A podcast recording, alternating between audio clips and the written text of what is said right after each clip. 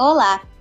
Hoje eu estou aqui com duas mães, nutricionistas e estudantes de nutrição, para conversar sobre a alimentação da mulher durante o período em que ela está amamentando.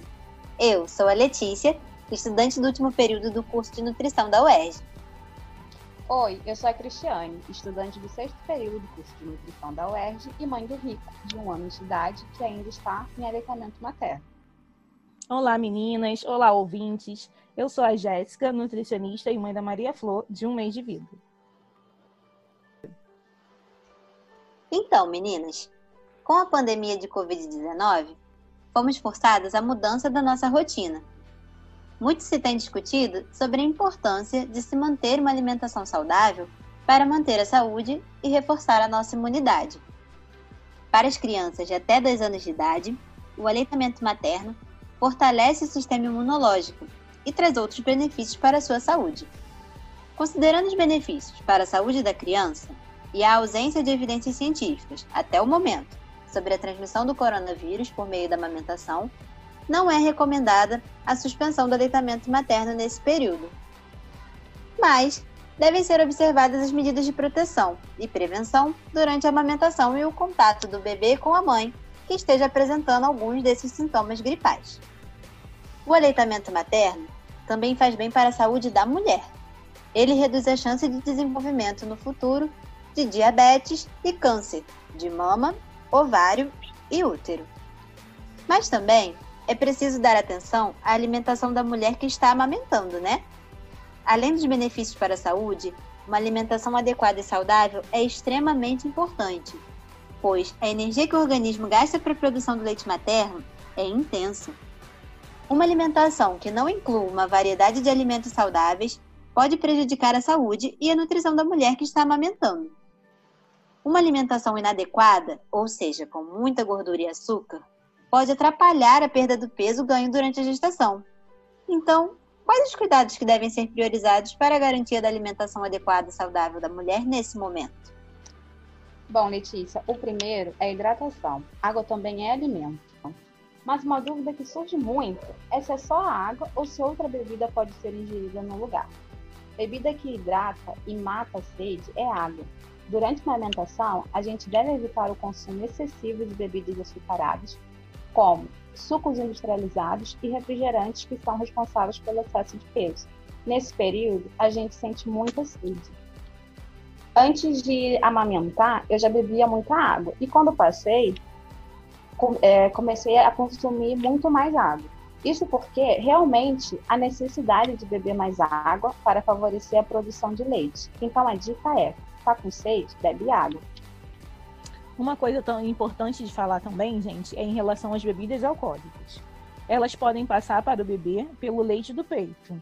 Algumas pessoas ainda acham que o consumo de bebidas, como a cerveja preta, aumentaria a produção de leite, mas isso não é, isso não é verdade, é um mito. O que aumenta mesmo é estar bem hidratado. E, se eventualmente a mulher decidir beber, o consumo deve ser limitado a 240 ml de vinho ou duas latinhas de cerveja. E ela deve esperar, no mínimo, duas horas para voltar a amamentar ou retirar o leite e descartá-lo nesse período. Uma dúvida frequente também, Jéssica, nesse momento que envolve o período da amamentação, são os alimentos que devem ser evitados por acreditarem que eles possam dar cólica no bebê. Mas a gente deve lembrar que a cólica usualmente ocorre a partir das seis semanas de vida, e em geral ela costuma ser resolvida entre três e seis meses. Um dos principais motivos para isso é que o sistema digestivo do bebê ainda é muito imaturo nesse período. É, isso é uma verdade, Letícia. Algumas mães podem até perceber que, ao consumirem determinados alimentos, né, parecem ter relação com a cólica da criança. E para outros bebês, esses alimentos não influenciam em nada. Por isso mesmo, com a prática geral, não se recomenda excluir alimentos consumidos pela mãe. O período da amamentação demanda uma quantidade maior de energia e nutrientes vindo da alimentação para a mulher que está amamentando. O que a gente, o que a gente falou anteriormente. Retirar alimentos saudáveis como feijão e frutas cítricas para evitar possíveis cólicas no bebê podem ser prejudiciais por comprometerem a ingestão de ferro, já que frutas cítricas possuem elevado teor de vitamina C e irão contribuir com a absorção desse ferro presente nas leguminosas, como é o caso do feijão. esses alimentos não devem ser retirados de uma alimentação saudável. Isso aí, Jéssica. Mas, por outro lado, alimentos não saudáveis, ou seja, com excesso de açúcar, gordura e sal, principalmente aqueles alimentos ultraprocessados, como refrigerantes, hambúrguer, temperos prontos, macarrão instantâneos e nuggets, devem ser evitados em qualquer fase da vida. Mas também existem outros cuidados que podem ajudar na cólica. O primeiro é em relação à mamada. A criança precisa mamar até esvaziar o peito. Se ela mama um pouquinho de um peito e um pouquinho do outro, ela está recebendo somente o leite do início da mamada, que é rico em carboidratos, que acaba fermentando, gerando gases e pode levar a um desconforto na criança. Além disso, mamar até esvaziar o peito garante que a criança consuma a gordura do leite e fique saciada por mais tempo. Com o rico, quando ele faz isso, eu vejo que ele fica irritado e ele não fica saciado. É, outro cuidado é em relação à pega da criança no peito, para evitar entradas de ar. Existem alguns sinais que demonstram que essa pega está correta, como, como o nariz do bebê na frente do bico do peito, bochecha redondinha e a auréola, a parte escura do peito, aparecendo mais acima do que abaixo da boca do bebê. São alguns exemplos de sinais da pega adequada. Vale a pena ver ilustrações para ajudar a compreender. Sugiro olhar o Guia Alimentar para Crianças Brasileiras Menores de 2 anos, disponível gratuitamente na internet. Um material riquíssimo, com foco nas famílias, que traz recomendações e informações sobre alimentação de crianças nos dois primeiros anos de vida. Para essa parte do aleitamento materno, traz imagens, conta a pega e a posição da criança na mama.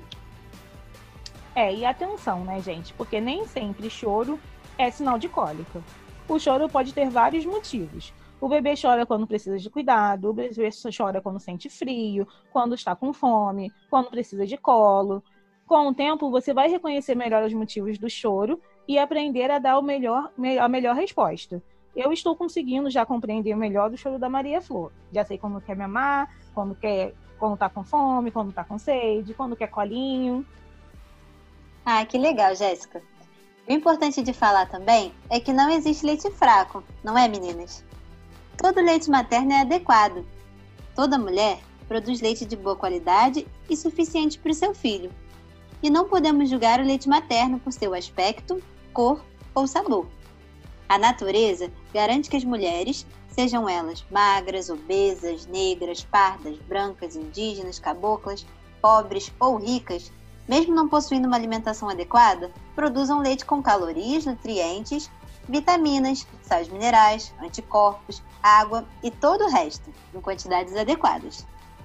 É importante também observar a questão do ambiente, né? Se o ambiente está tranquilo e, além disso, a rede de apoio, principalmente a familiar. É essencial para que o aleitamento materno seja mantido durante os dois anos de vida da criança ou mais o peito está com a mulher, mas a responsabilidade não é essa dela, né, gente? A saúde da criança é prioridade absoluta e responsabilidade de todos. Então é isso. A saúde física e mental da mulher é muito importante. Cuidar dela é fundamental. E da sua alimentação também. Se tiver alguma dúvida em relação ao aleitamento materno, a gente tem uma super dica para vocês. O grupo Mulheres Apoiando Mulheres na Amamentação que é um espaço de apoio virtual, gratuito, às gestantes e às mamães que estão amamentando. O grupo ele é composto por especialistas de universidades e serviços públicos de saúde. Você pode entrar em contato com as consultoras de segunda a segunda, de 9 às 17 horas. No Facebook, através desse, desse grupo Mulheres Apoiando Mulheres na Amamentação. É só preencher um pequeno questionário e solicitar a sua entrada. No Instagram, o grupo atende através da página Mulheres Apoiando a Amamentação. Tudo junto, sem o tio e sem o, o cedilha. As dúvidas, elas podem ser enviadas pelo Messenger no Facebook ou pelo direct. Ah, gente, eu queria lembrar também que a gente está gravando esse podcast é, cada uma em suas casas, tá? Ainda estamos respeitando o isolamento social, é, estamos em home office, e a gente queria pedir desculpas por possíveis barulhos, alguns ruídos, transtornos, porque é, estamos gravando esse podcast pela plataforma online.